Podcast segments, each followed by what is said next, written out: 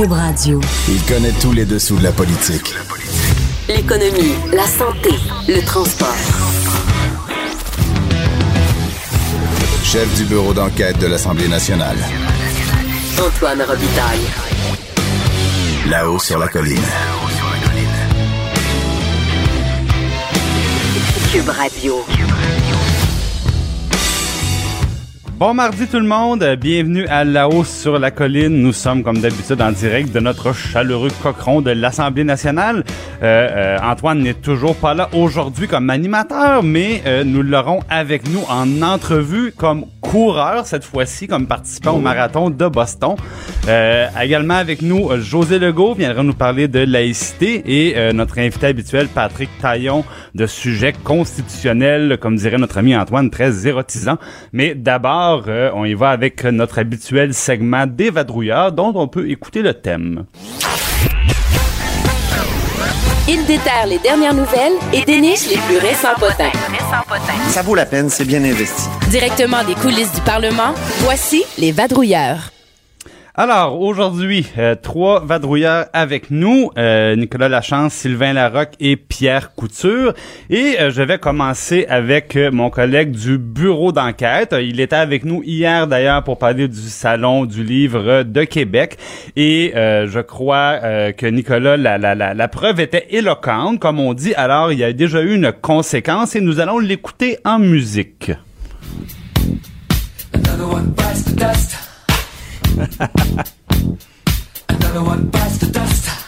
Il a mordu la poussière, alors, euh, Nicolas Lachance. Oui, les plus récents potins, hein, comme le dit euh, notre jingle. Oui.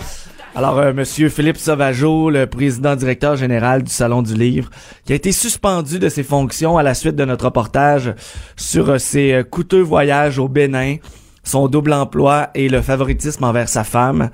Alors, le conseil d'administration du Salon du Livre s'est réuni hier soir vers 19h et après deux heures de délibération, ont décidé de suspendre temporairement, pour l'instant, Monsieur Philippe Sauvageau, qui est à la tête du Salon du Livre depuis 21 ans. Euh, ils ont été scandalisés par le reportage du, euh, bureau d'enquête. Et euh, donc, ils ont engagé une firme comptable ils engageront une firme comptable qui viendra euh, analyser euh, les comptes de dépenses, les, frais de voyage, ils vont, ils vont passer là-dessus. Je sais pas ce qu'ils vont trouver, car en entrevue, M. Sauvageau nous a clairement indiqué qu'il n'avait gardé aucune facture de ses voyages.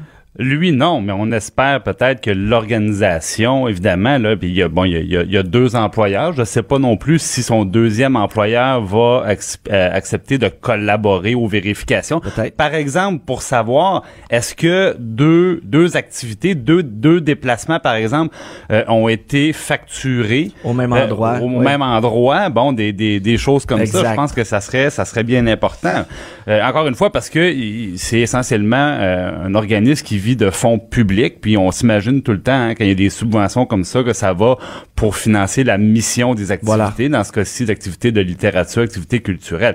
Puis là, ben, euh, on est on est beaucoup moins sûr de ça. Ben, les réactions étaient vives, là. Ben oui, je pense qu'il y a la, ministre, entre autres, parce que le gouvernement du Québec, là, par le grand bailleur de fonds. Le grand bailleur de fonds par plusieurs canaux différents, le ministère, bon, alors qu'est-ce qu'elle a ben, dit? On se souvient que, que, que et la Ville de Québec et Patrimoine Canada et aussi le gouvernement du Québec via la SODEC ou directement le ministère de la Culture octroient environ 300 000 dollars par année là, au Salon du Livre international de Québec.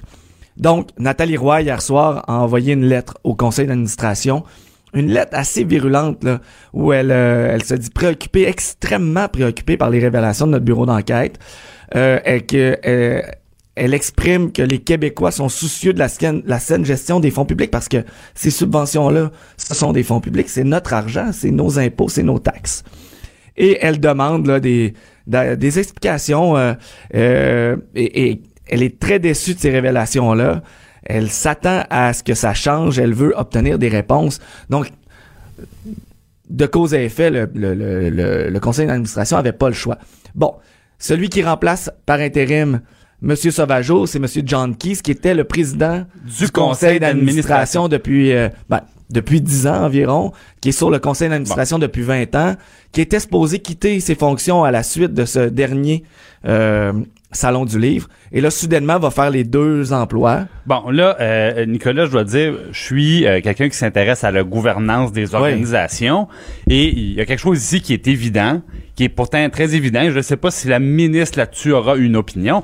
Euh, c'est lui qui pendant des années, des années, des années, euh, ben en fait, quand même, comme président du CA, il est supposé être le gardien, dans le fond, des, des, des, des, règles. C'est lui, dans le fond, qui, doit surveiller le directeur général, qui doit lui demander des comptes, qui doit s'assurer que les choses sont faites dans l'ordre. Donc, à quelque part, si pendant dix ans et plus, parce qu'avant, il était pas président, mais il était VP. il était VP, mais si pendant toutes ces années-là, c'était laxisme, bord ouvert, puis que le conseil ben d'administration, dans le fond, ne contrôlait rien, comment on peut laisser cette personne-là qui a, qui a été euh, au mieux euh, complaisant, au pire complice, prendre les rênes de l'organisation? C'est une excellente question parce que euh, c'est dans, dans ce type d'organisation-là, le président du conseil d'administration, c'est celui qui signe les chèques. Donc, il a signé tous les chèques de ses voyages en Afrique, de ses voyages à Paris, de ses voyages au Bénin particulièrement. Il n'a jamais demandé de compte. Monsieur Sauvageau faisait quelques comptes rendus des rapports de ses voyages, de mission qu'il appelle.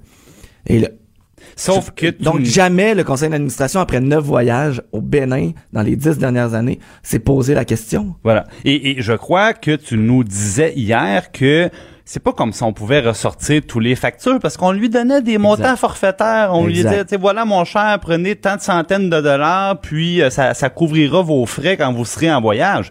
Alors ça va être très difficile. Et donc c'est aussi les mêmes personnes qui vont embaucher la le firme, futur. le futur, euh, bon, j'allais dire un jury comptable, je le souhaite, je, souhaite que ce soit un jury comptable, je veux dire, on, on verra qui exactement sera mandaté, puis quel sera, euh, quel sera le mandat, mais donc c'est la même personne qui va être responsable d'embaucher la personne qui va les, les surveiller eux-mêmes.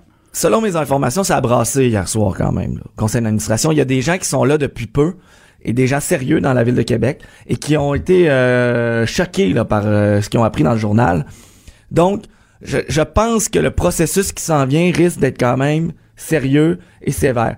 Reste à savoir pourquoi le président du CA est maintenant euh, assis dans les deux sièges.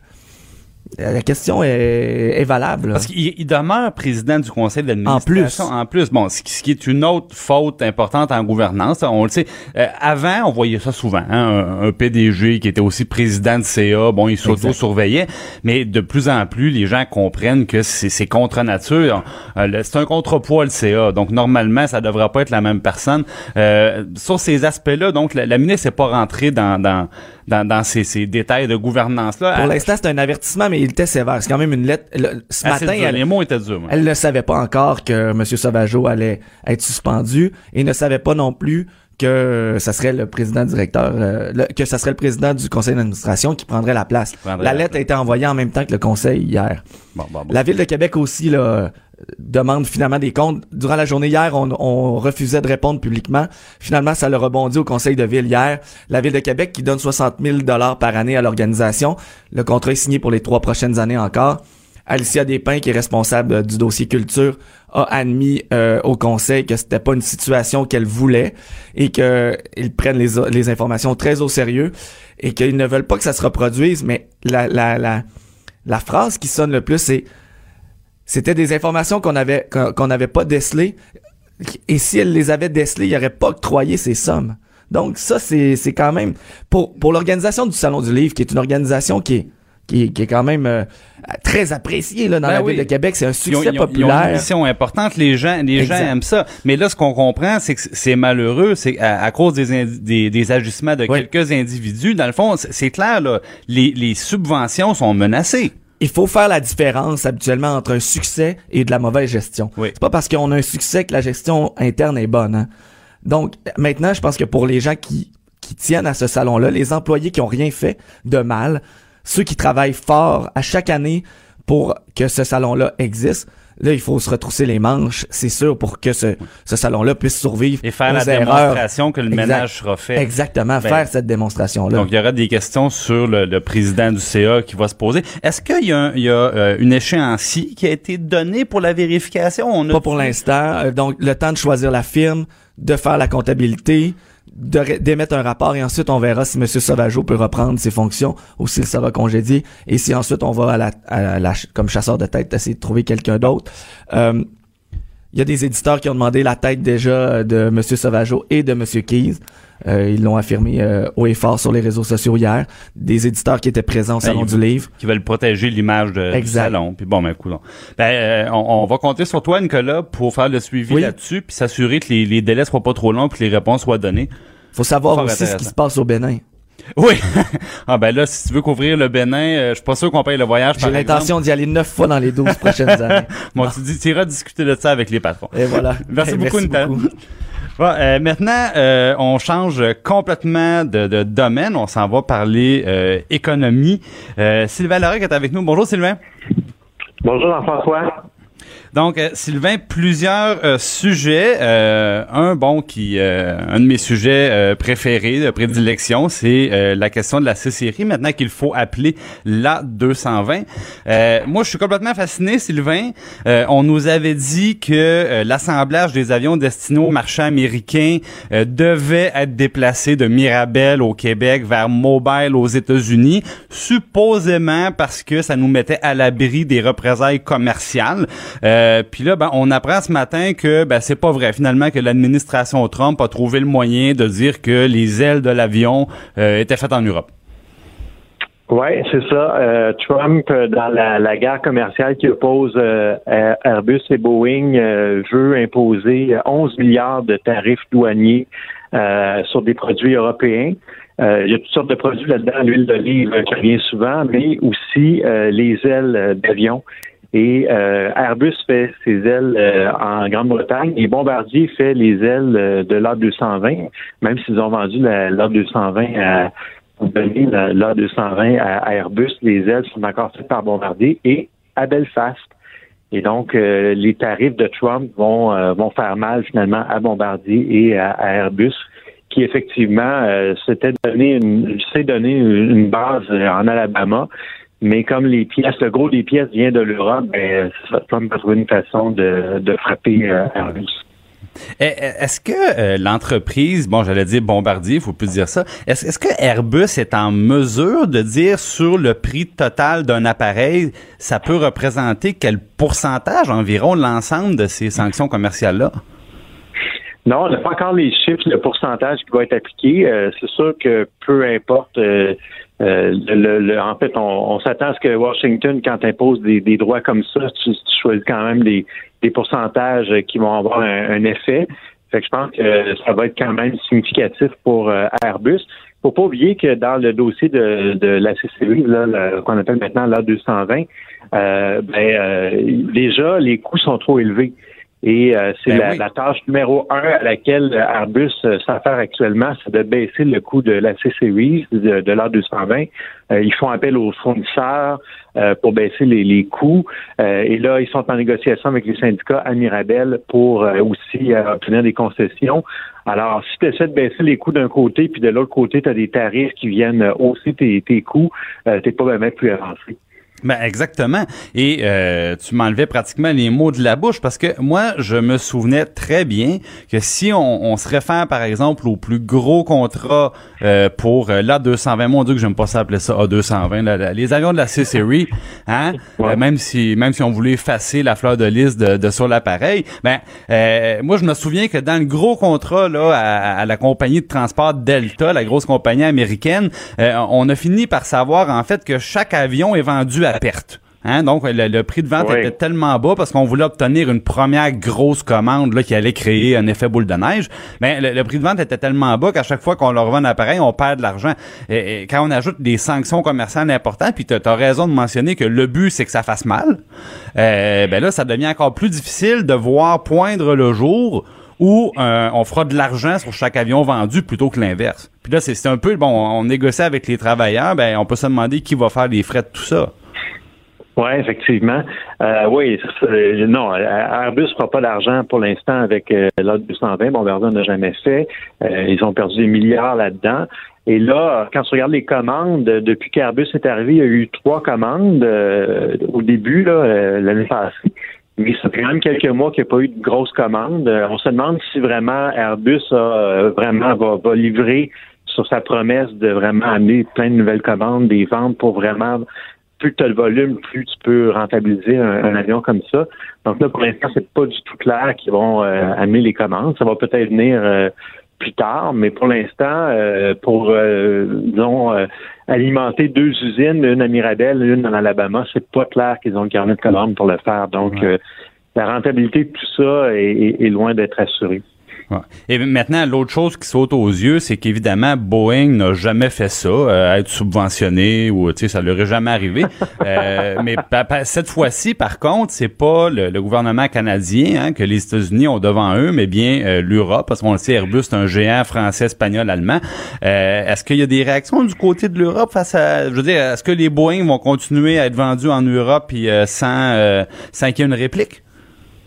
Ah non, ben on est dans une guerre commerciale. Alors les, les Européens, ils vont pas rester tranquilles. Ils ont, euh, ils commencent à parler d'imposer aussi des sanctions à Boeing euh, sur euh, les avions qui vont être vendus en Europe. Il n'y a, pas tant de, de, Boeing qui sont vendus en Europe par rapport au, Airbus aux États-Unis, mais c'est sûr qu'il va y avoir une, une réplique. mais tu sais, il faut pas, faut pas oublier comment Boeing avait tenté de faire mal à, à Bombardier avec la C-Series en en, en, demandant à Washington d'imposer des tarifs. C'est ce qui avait d'ailleurs mené beaucoup au fait que Bombardier a fini par donner la, la C-Series à Airbus.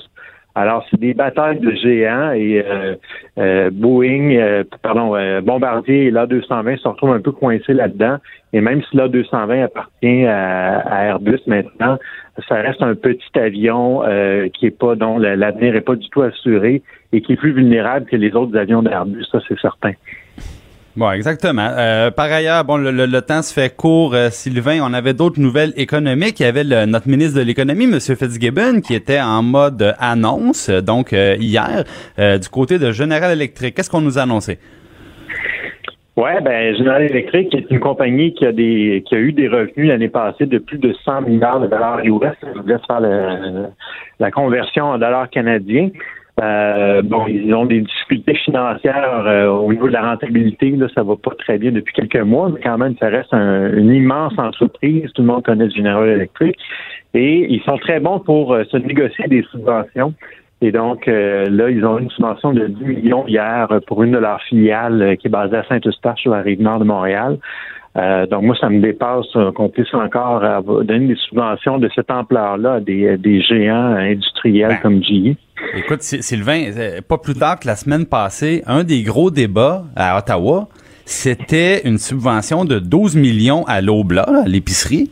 Euh, Puis le gros, le gros débat, c'est qu'évidemment, l'Obla, c'est une grande compagnie qui a des revenus importants, mais c'est une moins grosse compagnie d'abord que GE. Deuxièmement, c'est une compagnie canadienne et non pas américaine. Puis en plus, GE, euh, c'est pas le meilleur citoyen corporatif qu'on a au Québec. Là, il y a encore tout récemment, il fermait des usines au Québec. Donc c'est une drôle de récompense. Oui, effectivement. Et la façon que les politiciens justifient ça, euh, c'est de dire bon, il crée des emplois, il faut il faut regarder dossier par dossier, il faut pas regarder la totalité. Euh, là, ça, ça va bien cette entreprise à Saint-Eustache, c'est un produit d'avenir. Bon, c'est vrai tout ça, mais on souhaiterait quand même qu'ils regardent un peu plus le, dossier balle. Euh, mais ces, ces entreprises-là menacent, hein, vont dire si vous vous ne donnez pas de l'argent, on va aller ailleurs et ils jouent les, les, les, les, États les uns contre les autres. C'est les États sont très petits face à des gens comme GE, malheureusement. Ben, tout à fait. bon, je faisais le parallèle avec l'Obla. Euh, L'Obla, le gouvernement fédéral mettait 12 millions dans un investissement total d'un peu plus que 30 millions. Cette fois-ci, on met 10 millions dans un projet de combien? L'entreprise met combien de son ben, côté? J'ai posé la question hier, autant comme autant, aux gens de GE. Le, directeur général de cette usine à Saint-Eustache euh, est parti. Quand je lui ai posé la question, il s'est en allé. Il voulait pas répondre du tout à ça. Et ah. j'ai tenté par la suite avec les communications. Personne n'a voulu me dire quelle est la, combien d'argent GE va mettre là-dedans. On sait que le gouvernement met 10 millions, mais GE met combien? Aucune façon de le savoir. Et ça, c'est curieux ah parce qu'habituellement, les entreprises vont nous dire c'est un projet de tant de millions et voici le gouvernement nous aide pour tant.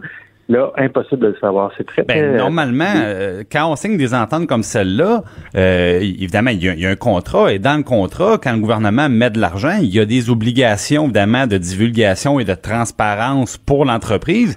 Et je résumerai ça en disant il y a deux choses. D'abord, si tu veux recevoir l'argent de l'État, ben tu dois accepter d'être plus transparent. Puis deuxièmement, ben le gouvernement a besoin de pouvoir justifier lui-même justement l'argent public qui, qui est dépensé en disant bon, on dépense pas par exemple 30 du financement du projet total. Mais là, on n'est pas capable de le savoir. Est-ce qu'il y, a une réaction du, cabinet de M. Fitzgibbon? Est-ce qu'on trouve ça normal qu'on n'ait pas cette information-là? Ben eux, ils semblent trouver ça normal. Ils l'ont pas mis du tout dans leur communiqué. Euh, ils ont pas, euh, ils pas du tout précisé la taille de l'investissement. Mais je pense qu'il va falloir qu'ils révisent un peu leur façon de faire parce que je pense que c'est important que les gens le sachent. Et euh, la CAQ, euh, c'est un gouvernement qui se présente comme étant un peu plus de droite même que les libéraux. Mais quand on regarde ce qu'ils veulent faire au, niveau des subventions aux entreprises, c'est vraiment un gouvernement qui va probablement même donner plus de subventions finalement que les libéraux, et les libéraux en donnaient déjà pas mal. Euh, hier, le ministre me disait il y a de l'argent pour tout le monde, des crédits d'impôt, des subventions, les entreprises ont juste à faire des demandes. c'est un gouvernement qui se présente vraiment comme un gouvernement subventionneur. Et si les, la réduction de compte n'est pas plus serrée, je pense qu'on risque de, de, de, frapper un mur à un moment donné. Ben, c'est sûr qu'on on peine à reconnaître le discours de la CAQ qui porte sur la, la beaucoup sur la fin du gaspillage, euh, bon des, des et on, pense à la poche des, contribuables euh, qu'on veut euh, qu'on veut renflouer un peu. C'est sûr que on, a de la misère à voir le, fil conducteur là-dedans. Bon ben écoutez, un gros merci euh, Sylvain Larocque, on s'en parlera très prochainement, je l'espère. Oui, à bientôt. À bientôt. Euh, on poursuit maintenant avec notre euh, dernier vadrouilleur invité, euh, Pierre Couture, qui était avec nous hier. On parlait d'Hydro-Québec. Et là, Pierre, on disait hier que tu étais allé faire un tour du côté des crédits budgétaires et effectivement, l'histoire l'histoire que tu nous racontais hier a rebondi. Oui, a rebondi. On a quand même discuté avec Jonathan Julien, ministre ministre de l'Énergie, il y avait le grand patron d'Hydro-Québec aussi, Éric Martel. Et euh, écoutez, les deux ont reconnu, même Julien, M. Julien a dit écoutez, là, des surplus, ça va être des surplus, puis ces surplus-là, ben, c'est pas payant. Alors, il a quand même avoué que l'histoire des petites centrales, les nouveaux projets de petites centrales dont on parlait hier, là, 460 millions d'achats d'électricité pour les 20 prochaines années, ben, ça sera pas payant pour Hydro-Québec, mais on continue et on se dit obligé parce que on dit que ça vient d'un programme de 2009, qu'il y, avait, il y a eu des décrets, on avait signé des documents, mais ça demeure flou quand même. Alors, ce qu'on comprend, c'est qu'on aime mieux faire ces projets-là, faire du développement économique. Euh, et puis, tu sais, la facture est refilée aux au, euh, consommateurs d'électricité parce qu'on se revient de bord, on va devant la régie d'énergie, on présente la facture, puis on met ça sur la dépense et ça donne un taux de rendement reconnu devant la régie et ça va faire monter les tarifs d'électricité pour les Québécois. Oui, ben c'est ça. Ce qui est particulier, c'est que le ministre hier a reconnu que euh, il n'y a pas il n'y a pas d'acheteur pour nos surplus d'électricité. Donc c'est des contrats qu'on signe en pure perte. Non mais il a reconnu ça. Moi j'en revenais pas. On annonce que c'est 460 millions d'obligations financières dans trois projets de mini centrale. Puis on dit effectivement on a des surplus déjà puis on n'a pas trouvé preneur pour ces surplus là. Et c'est d'autant plus surprenant que quand on essayait de d'appliquer la logique économique disons pour l'éolienne en gaz Gaspésie. Bon, à Gaspésie, chaque bon emploi, ça vaut très cher, sont plus rares. Bon, puis euh, M. Legault n'embarquait pas là-dedans. M. Legault, il dit c'est pas la façon de faire si vous voulez développer la Gaspésie. Puis là, ben, on comprend pas pourquoi qu'est-ce qui était pas bon pour les mini-centrales, ben, pour les éoliennes, je m'excuse. Ben là, soudainement, ça devient bon pour les mini-centrales. Bon, en tout cas. Euh, euh, Pierre, il y a toujours à Poite, hein, à là-dedans, parce qu'on nous dit que c'est le prochain, prochain projet qui est sa liste. Et là, on nous dit, ben, on va avoir un contrat de vente au Massachusetts. Euh, et là, s'il y a d'autres contrats, on parle de deux possibles contrats éventuellement. Là, on regarde un autre contrat aux États-Unis, euh, dont on ne sait pas encore euh, de quelle nature il sera. Il y a l'Ontario qui aurait peut-être besoin d'électricité, mais quand même, M. Ford a été assez clair la, dernière fois que M. Legault y en a parlé. Alors, l'enthousiasme était à son l'enthousiasme était à son paroxysme, hein, on le sentait bien. Oui, il y a beaucoup d'interrogations actuellement. Ouais, ouais, ouais. Et puis je voyais que le, le monsieur Martel, le, le président directeur général d'Hydro-Québec, euh, il, il a ajusté, euh, hein, il a ajusté sa chanson. Puis il nous disait, bon, on aura des grandes décisions à prendre pour un prochain grand barrage. Bizarrement, ça va coïncider avec grosso modo la prochaine élection au Québec. Euh, bon, il a compris comment ça marchait. Je pense, monsieur Martel? Je pense que tout le monde, euh, les violons sont bien accordés. Hein? Oui. Hier, il fallait voir quand même ce Julien parler, donner la grande ligne directrice, puis passer la balle au PDG d'Hydro qui devait compléter, avec toujours la même ligne de parti. Là. Alors, euh, c'était non, non. et je pense que là, on a deux personnes qui s'entendent, qui on semble, bien s'entendre, et euh, ça concordait avec les chiffres. Tout à fait. Euh, Pierre, rapidement, en terminant, moi, je vais finir ça sur une note positive. Là. Euh, la SAQ veut livrer du vin à domicile en moins de 24 heures. Ben, c'est Oui. bien ça. Ben, c'est un projet qu'on nous dit, mais c'est une intention où on veut. Écoute, la SAQ se traîne les pieds dans tout ce qui est vente en ligne, euh, ne fait pas très bien. Je pense qu'il n'y a pas d'intérêt. euh, et de plus en plus, ben, les jeunes, les gens veulent avoir des applications, veulent voir ce qui se passe. Euh, c'est très compliqué. Allez sur le site, sur le site SAQ.com, seulement Il 30 manque, il manque de des l'inventaire produits. est là. Ouais, c'est ça. Oui, il manque beaucoup, beaucoup de produits. Alors, je pense que les SAQ doivent faire un travail beaucoup plus sérieux. Euh, sinon, mais qui laisse la job à quelqu'un d'autre qui va, qui va s'en occuper. Et là, on, on a compris que la semaine dernière, le gouvernement Legault, qui nous avait promis d'ouvrir le marché, libéraliser le marché du vin et des spiritueux, ne veut pas le faire. Donc, Ben on va non. garder le monopole intact. Ben, à partir du fait que tu prends cette décision-là, je pense que tu n'as pas le choix. Faut que tu livres la marchandise, comme on dit. Là, on veut livrer en 24 heures une bouteille de vin. Euh, De quelle façon on va le faire? On travaille sur des scénarios à l'interne, mais la SAQ doit, euh, doit améliorer son offre parce que il va arriver des compétiteurs éventuellement, il va arriver d'autres joueurs dans d'autres secteurs. Euh, je pense à la bière, les microbrasseries. Uber va sûrement venir un jour offrir de la livraison d'alcool. Euh, et là, ben, ça va être peut-être euh, dangereux pour la SAQ là, de, de perdre des parts de marché. Ben voilà. Puis moi, ce que je disais la semaine passée, c'est que le, le- nouveau gouvernement a changé d'avis sur la SEQ, mais je pense qu'il il leur a donné une bonne frousse, puis euh, ça, on dirait que ça les rend meilleurs. Tu sais, ils bougent beaucoup, ils ont baissé les prix. Là, on va améliorer le service en ligne. Bon, c'est- des très bonnes intentions. En attendant, dans les prochains jours, au crédit budgétaire, Pierre, euh, l'année passée, on nous avait dit que le, prix du vin à la SAQ euh, était maintenant le moins cher au Canada, autant sur le vin que sur les spiritueux. Donc cette semaine, à l'étude des crédits budgétaires, euh, moi je voudrais savoir si c'est encore vrai cette chose-là. Donc on, on compte sur toi pour euh, pour surveiller là euh, le- le- le- les prix euh, dans les documents qu'on obtiendra euh, dans les dans les prochains jours. Oui, le 2 mai. Le 2 mai, ça va être l'étude des crédits pour la SAQ. Euh, on pourra avoir euh, de l'information là-dessus. Je suis certaine, euh, on avait eu des baisses, mais là, on parle de hausse là, depuis euh, un an Ben, c'est pour ça que je dis ça. Ouais. C'est- Exactement.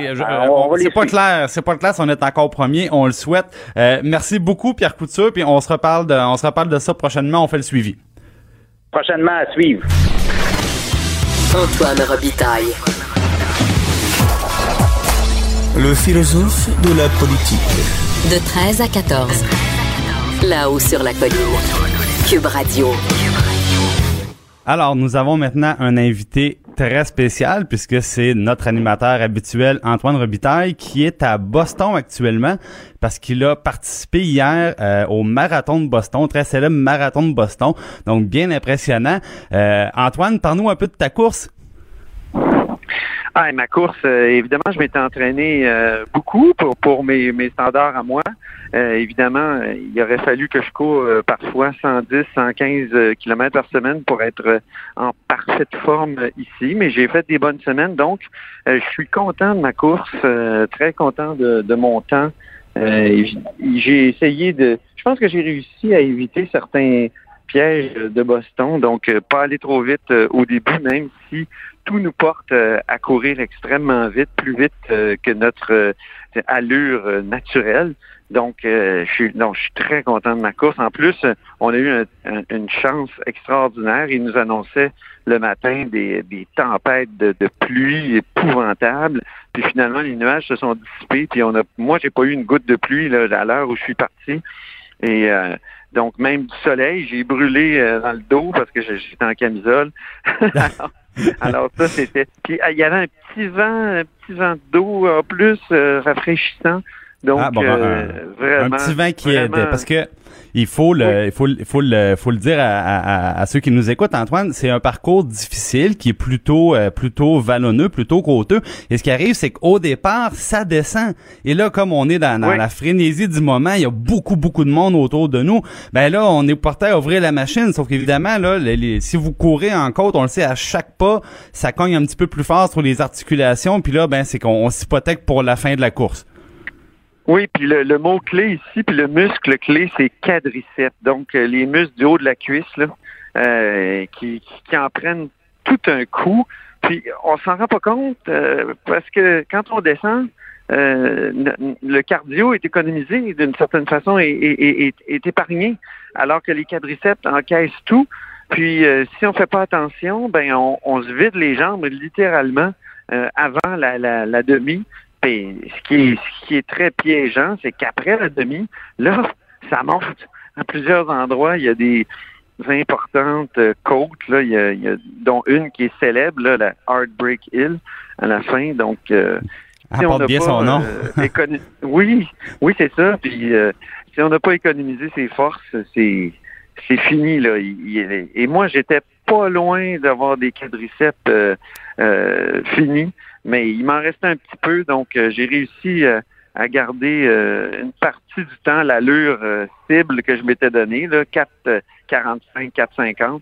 Puis euh, donc j'ai- pas mal réussi mon objectif qui était de faire autour en bas de, de, de 3h30, donc autour de 3h25.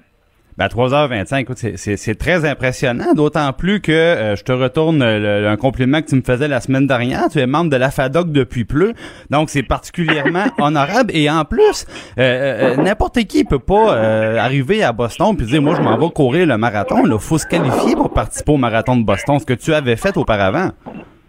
Exactement, exactement. Il, il, donc, moi, j'avais fait le, le marathon du Petit Train du Nord, puis euh, et j'avais réussi à me qualifier à ce moment-là. Alors, j'avais mon, ticket d'entrée pour Boston euh, depuis euh, octobre 2017. Alors, c'est depuis octobre 2017 que je savais que je voulais me m'inscrire. Je me suis inscrit en septembre dernier, puis on s'est préparé pendant six mois euh, vraiment de, manière assidue, ma, conjointe et moi, qui l'a fait aussi de façon héroïque hier, vraiment. C'est donc euh, c'est quelque chose de marathon de Boston, hein, Jean-François. C'est 30 000 couleurs, euh, coureurs. La ville est complètement marathon. Je te dis, quand on court, là, il y a, euh, des centaines de milliers de personnes autour euh, sur- sur les, la- les lignes, sur le, le long de, le long du parcours.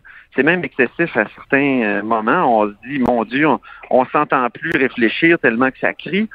Et, euh, et, et donc, euh, mais ça nous emporte. Ça nous emporte. euh, dans mon cas, en tout cas, j'étais euh, très, très fatigué au 30, 38e, 39e. Puis euh, je pense que je n'avais plus de, de vraiment la capacité de courir. Puis c'est ça qui m'a emporté. Puis en plus, euh, Jean-François, euh, un aspect très personnel, mes enfants sont débarqués à Boston, mes trois enfants, pour nous encourager. Wow. Donc, je savais qu'ils m'attendaient Il vous euh, attendait à Au l'arrivée. dernier détour. Oui, au dernier détour, là, là j'ai vu le visage de mes trois enfants. Puis, Ouais, euh, ça, c'est motivant. Euh, ouais, vraiment, c'est motivant parce qu'il me restait presque plus rien dans les jambes. là. Après, je marchais comme un comme quelqu'un qui avait presque les je veux dire qui, qui était handicapé. Là. Je, je marchais comme un pingouin euh, tout de suite après la ligne d'arrivée.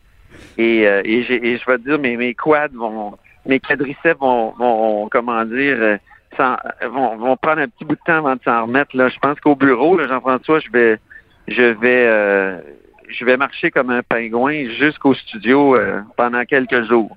Ouais, va falloir le, le- ben ça tombe bien, il fait chaud dans le cochon là, c'est bon pour la relaxation musculaire.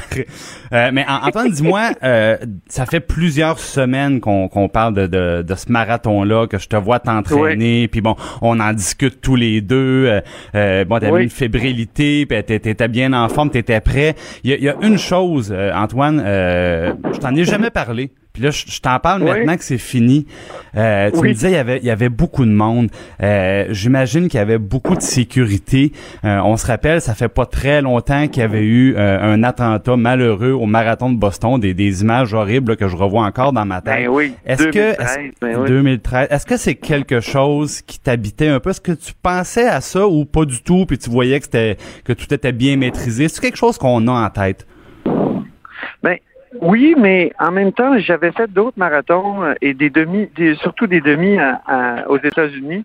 Euh, donc j'avais déjà vu euh, la transformation après 2013, notamment à, à Philadelphie où il y avait des camions Ben euh, qui empêchent euh, un, un camion euh, euh, qui serait conduit par euh, quelqu'un aux mauvaises intentions là, de, de passer un peu partout.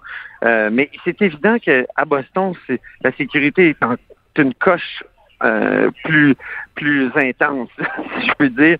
Il y a, il y a du monde, euh, il y a, il y a des, euh, des policiers sur les toits un peu partout. L'armée euh, est en partie déployée. Euh, il y a des il y a des des, des, des sécurités partout pour nous faire fouiller nos sacs.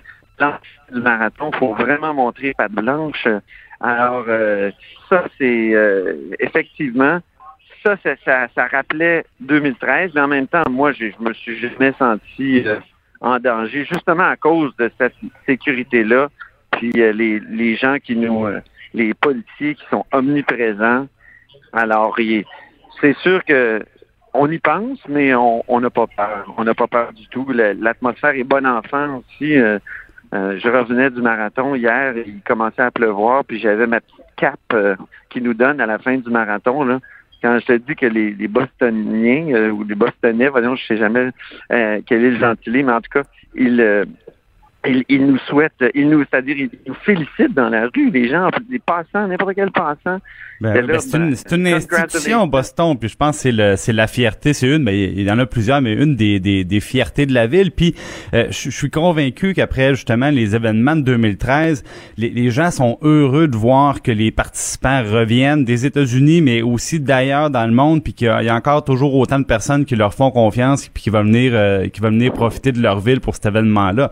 Donc non seulement il y a les encouragements sportifs, mais euh, on le sait là, ils, veulent être sûrs de, mettre ça derrière eux, puis de, poursuivre leurs activités comme avant, surtout pour le marathon. Absolument. Puis euh, malgré les, événements de 2013, euh, il faut le dire, il y a de plus en plus de gens, de, de monde qui veulent le faire. Et puis, on entend toutes les langues hein, parler autour de nous. C'est fou. Il y a des gens de partout dans le monde ici euh, et, et, et les gens veulent le refaire. Ils veulent euh, veulent se reclasser. Et donc, c'est, mais c'est un défi de, de refaire son temps ici. Ben oui, puis écoute, t'auras la t'auras la chance de de- d'y retourner. Je voyais hier Antoine en cherchant ton, ton classement puis les- la liste des participants, il y avait un Québécois de euh, entre 80 et 85 ans qui participait. Je sais pas si tu l'as vu, mais euh, là j'ai compris que si tu veux le faire le marathon de Boston, Antoine, tu vas pouvoir le faire encore longtemps. Monsieur Harvey, je crois qu'il s'appelait. Euh, si Oui. jamais il y a quelqu'un de sa famille ou lui-même qui nous écoute, écoute, euh, c'est remarquable. Je le salue, je l'admire beaucoup. Euh, je veux juste parler à- en, en terminant de, de celui justement avec qui euh, on était dans la chambre. C'est M. Gilles Lacasse. Il a son 80 marathon. Il a 72 ans. Il avait parti, il a gagné même euh, dans sa catégorie. Dans sa en- catégorie. il y a quelques années, à, à 65 ans, il avait fait, il avait fait 3h04. Donc, euh, effectivement, ça- ça- je trouve que de- ça, ça nous rassure sur, sur l'avenir, même si on est membre de la FADOC. Bon, excellent. Antoine. Écoute, on a bien, bien hâte de te revoir. Donc, tu es à l'aéroport, tu prends l'avion très bientôt. Euh, tu es de retour à la, à la, à la barre de l'émission demain. Donc, euh, on, on- on t'attend à Québec. Merci infiniment d'avoir tenu le fort, Jean-François, puis à demain. Ça me fait plaisir. Oui, Antoine, à Salut bientôt. à toute l'équipe. Salut. Chef du bureau d'enquête de l'Assemblée nationale. Antoine Robitaille. Là-haut sur la colline. On est de retour euh, à la hausse sur la colline et pour poursuivre euh, un, sujet évidemment qui s'impose quotidiennement depuis quelque temps, parler laïcité, on reçoit José Legault. Bonjour José. Bonjour Jean-François. Moi aussi, je suis membre de la FADOC en passant. Ah oui, oui, mais là, on parle de membres de la FADOC qui font des marathons. Là, Oui, je sais là, pas si. euh, je sais pas si t'es encore membre de la famille dans ce contexte-là. Non, non, chapeau Antoine, chapeau Antoine. Exactement. Là, c'est le, le- c'est remarquable ce que ce que Antoine a, a réussi à accomplir. Euh, mais euh, toi, tu voulais plutôt nous parler évidemment du fameux projet de loi 21 et revenir sur un aspect très important, c'est-à-dire que Monsieur Legault euh, le premier ministre insiste constamment, et là je pense notamment au message qu'il avait préenregistré, une espèce de message à la nation qui avait été diffusé sur, euh, sur Internet. Euh, Monsieur Legault dit ce qu'on veut faire, dans le fond, c'est régler la question, mettre ça derrière nous une fois pour toutes. Et, et je te lisais un peu ce matin, t'es pas trop sûr que c'est l'effet que ça va avoir. Euh, non, et euh, tout particulièrement, évidemment, dans la grande région de Montréal, là où la, projet de loi 21, bon, on sait pas euh, quelle sera sa forme finale, mais on pense quand même que les, les, les piliers principaux euh, ne bougeront pas, là. Donc, dont l'interdiction des signes religieux pour les enseignants du réseau public, il faut préciser, parce que le gouvernement exempte le, le réseau privé, on sait, on sait pas pourquoi. Euh, Alors oui, il va y avoir des impacts. Euh, je pense que la sortie euh, hier conjointe de la mairesse de Montréal, Valérie Plante, et du chef de l'opposition, Lionel Pérez, euh, plaidant finalement pour la différence montréalaise, c'est-à-dire que c'est à Montréal qu'on retrouve euh, euh, des, des, des, des gens qui portent des signes religieux plus qu'en région, bien entendu, et c'est peu, et c'est peu dire, et que euh, à Montréal, ça fonctionne bien. Il y a pas, on on n'a pas vu de conflit. Euh, dans les écoles, on voit pas non plus de, de il y a pas d'études qui nous montrent qu'il y aurait du prosélytisme ou qu'il y aurait des, des problématiques particulières. Donc euh, euh, oui, et évidemment, bon, euh, cela dit, ça veut pas dire que la loi doit doit accorder un, un passe-droit ou une exception à Montréal parce que ça, ça créerait évidemment un dangereux précédent. Donc moi, ce que j'ai vu hier, c'est plutôt une mairesse qui qui lançait un avertissement tout en euh, prenant une position de négociation d'une certaine manière euh, Ouais. en vue de la commission parlementaire qui s'en vient, c'est-à-dire regardez là, je vous alerte monsieur le premier ministre, je sais que vous le savez, c'est pas pareil à Montréal, mais je vous le dis quand même publiquement, je vais vous le redire en commission parlementaire euh, et il faut réfléchir au gouvernement aux impacts négatifs potentiels à Montréal. Ouais. Mais José, justement, puisqu'on parle du niveau municipal, bon, je veux dire, Madame Plante, elle, directement, elle, elle est touchée par les questions policières. Très Donc, elle- limité, ça- très limité. elle est- bon, Oui. voilà, la police, peut-être, bon, la, la cour municipale. Euh, est-ce, qu'on doit comprendre de ses propos? Parce qu'évidemment, la, la question des enseignants ne, ne la touche pas comme dirigeante. Ça va avoir son opinion comme ça. citoyenne, mais bon, c'est pas de ses responsabilités de mairesse. Euh, Est-ce que par rapport aux responsabilités qui relèvent d'elle-même, donc les policiers, la cour municipale, euh, est-ce qu'elle a l'intention tout de même de, de, de faire respecter loi, la, la, la, la projet de loi 21 lorsqu'il sera adopté? Ben, disons que moi, je serais bien étonnée, là, quand même, que la mairesse de la métropole du Québec euh, fasse dans la désobéissance civile, là. Ça, m'étonnerait vraiment beaucoup. La désobéissance civile, c'est pour les citoyens, hein. Un, citoyen a le droit de désobéir s'il considère euh, qu'une loi est vraiment euh, euh, éthynique. Mais euh, pour les institutions, ça, c'est autre chose. Cela dit, oui, c'est vrai que techniquement, la responsabilité de la mairesse est très limitée à ce que vous venez de dire, mais dans les faits, elle est aussi responsable du climat social dans sa ville. hein. Euh, et euh, c'est dans les écoles que ça va se jouer, euh, ce, ce, ce projet de loi-là, s'il est adopté euh, tel quel pour ce qui est des enseignants. C'est là qu'il va y avoir des conflits, c'est là qu'il va y avoir des problématiques. Et bon, elle dit qu'elle s'en inquiète. Il faut se souvenir de Denis Coderre aussi, sous la Charte des valeurs, qui évidemment proposait euh, d'interdire euh, les signes religieux dans toute la fonction publique et parapublique. C'était beaucoup plus large.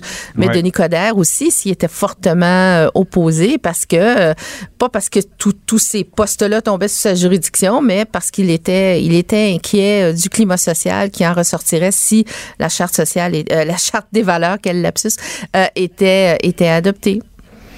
Oui. Bon, maintenant, euh, je vais me faire un petit peu l'avocat du diable. Là, oui. euh, re- revenir sur le, le, le, le constat qui est fait par, euh, par Monsieur Legault. Mm-hmm. Euh, bon, hier, euh, je discutais avec, avec Joseph Facal. Il, il nous rappelait, il y, a, il y a eu évidemment la commission Bouchard-Taylor, hein, 5 millions de budget, 14 Mm-hmm. mois de travaux, 900 mémoires, 241 témoignages, des audiences dans 15 régions, 22 forums, 4 forums, bon, Des audiences pénibles, souvent. Oui, assez, assez pénible. Oui. Euh, c'est un peu ça l'argument du gouvernement de dire Ouais, on, ouais. on l'a fait le, le- le chemin Ouais, de croix, on a fait le tour, on a laissé la, la chance aux gens de s'exprimer. À, un moment- à un moment donné, il faut régler ça, il faut prendre une décision. Et il il y, a toujours l'aspect, c'est vrai qu'en ce moment, on peut pas dire que c'est un problème qu'on voit partout. Bon, c'est des, des, des, des anecdotes un peu marginales des fois qui sont qui sont euh, relatées, mais il y a un vieil adage qui dit qu'il vaut mieux prévenir que guérir. C'est-à-dire si on attend d'avoir plusieurs situations problématiques, ben c'est du vrai monde qu'on va léser à ce moment-là si on interdit des choses ou qu'on prescrit des, euh, des comportements. Donc, est-ce qu'on n'est pas mieux de le faire un peu à l'avance justement? Est-ce que le coup est pas moins pire quand on fonctionne de cette manière-là? Oui, moi, j'ai beaucoup de respect pour ces arguments-là. Ils sont, euh, ils sont raisonnables, mais malheureusement, euh, dans la vie de tous les jours, dans une grande ville comme Montréal, ça, ça, ça a des bonnes chances de pas se passer comme ça. Et je comprends l'intention du premier ministre de tourner la page. Et mais encore une fois, malheureusement pour lui, ce débat-là, même s'il tourne en rond depuis 12 ans, là cette fois-ci, il y a quelque chose d'imminent, de réel, de concret. On est face à un gouvernement majoritaire, contrairement à Pauline Marois qui était minoritaire, euh, qui a l'intention euh, d'aller de l'avant avec son projet de loi. Et là, ça devient très concret pour les gens. Là. Donc, c'est normal que le débat se refasse et se refasse de manière beaucoup plus large et se refasse aussi sur les aspects très spécifiques de ce projet de loi-là, dont, encore une fois, l'os qui, qui, qui est dans la soupe, c'est la question des enseignants. Maintenant, pour ce qui est de, Ouais. de, de le faire de manière préventive, là, euh, avant qu'il y ait des problèmes, premièrement, ça présupposerait qu'il y aurait des problèmes un jour, puis ça, il y a, y encore une fois, la faiblesse du projet de loi, c'est qu'il est basé, contrairement à la loi 101 en 1977, sur aucune étude sérieuse, aucune documentation. On est dans le monde des opinions et des impressions, euh, incluant au sein de la population. Donc, euh, quand on légifère sur des droits fondamentaux, et le gouvernement est, est légitimé, il peut légiférer sur des droits fondamentaux, il a le droit d'utiliser la clause dérogatoire, tout ça, tout ça c'est indéniable. Mais il doit en faire la démonstration, il doit faire la démonstration de sa nécessité, de la nécessité d'une telle mesure pas devant les tribunaux, puisqu'il va utiliser la clause non-obstant, mais devant sa population Ouais. et doit être à l'écoute des opposants aussi. Et ça, je Ben. pense que ça va se faire en commission parlementaire. Ça va se Euh, faire la commission parlementaire, mais bon, faut, faut quand même aussi dire que euh, la CAQ ne s'est pas cachée là-dessus pendant la période Non, électorale. c'est pour ça que je Et- dis qu'il est, légitime. Là. Oui. La question n'est Et pas même les là. Derniers, sonda- les derniers sondages montrent que le niveau d'adhésion est Oui. quand même assez Oui, élevé, même à Montréal. Mais c'est vrai que le- le- le- la commission parlementaire sera l'occasion peut-être de, de voir s'il y a une démonstration de fond euh, encore plus encore plus Voilà, convaincante. voilà. Pe- Peut-être qu'on pourra euh, refaire le point là euh, à ce moment-là. Parce que l'adhésion de la population, encore une fois, on est dans le domaine de l'opinion.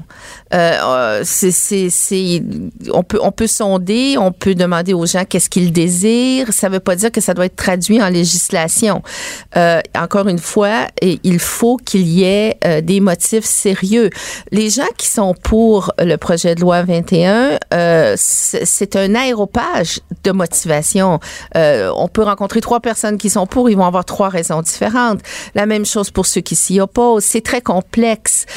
Mais encore une fois, c'est euh, c'est l'obligation du gouvernement, normalement en démocratie, euh, de faire la démonstration euh, qu'il y a problème et qu'il y a nécessité d'intervention législative très forte. Le, gouvernement du Parti québécois l'avait fait avec la loi 101. Il y avait documenté, il y avait des problèmes multiples, réels, les données ne manquaient pas. Il a quand même passé... un an à peaufiner son, son projet de loi. Il est retourné en commission parlementaire deux fois. Euh, ça a été très, très dur comme négociation, même au sein même euh, du gouvernement à l'évêque. Hein. Monsieur Camille Lorrain, qui était le ministre responsable de la loi 101, avait des opposants au sein même du gouvernement et il a dû les convaincre un à un. C'est, ça a été un combat assez épique. Donc euh, là, on est face à quelque chose qui se discute.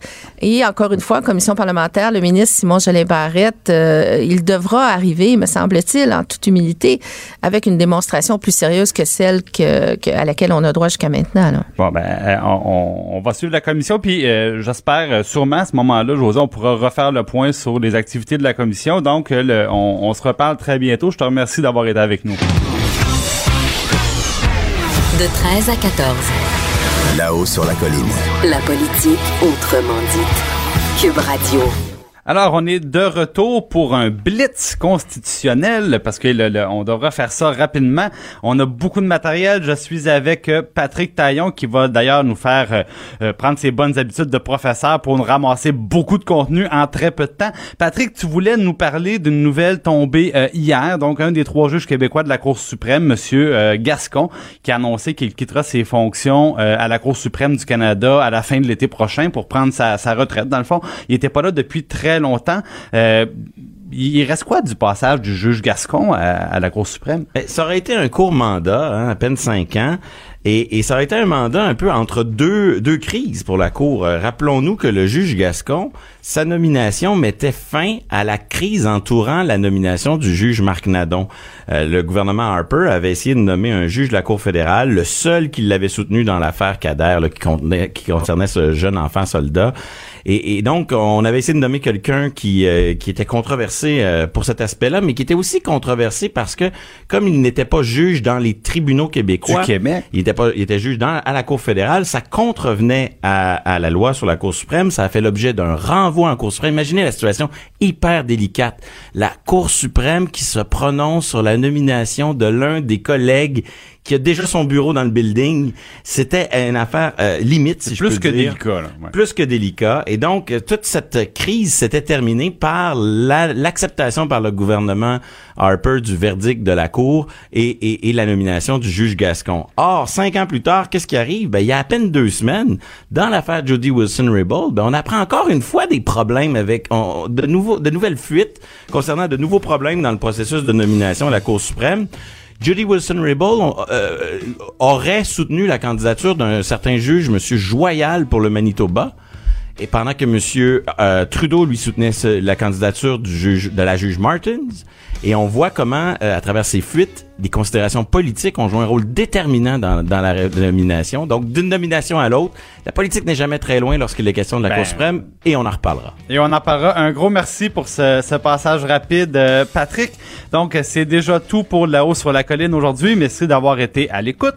Euh, merci à toute l'équipe, à Joanne Henry à la mise en onde, à Alexandre Morinville à la recherche, ainsi qu'à Véronique. Maintenant, on, ça poursuivra avec Sophie Durocher et on n'est pas obligé d'être d'accord. À demain tout le monde avec le retour d'Antoine. Cube Radio.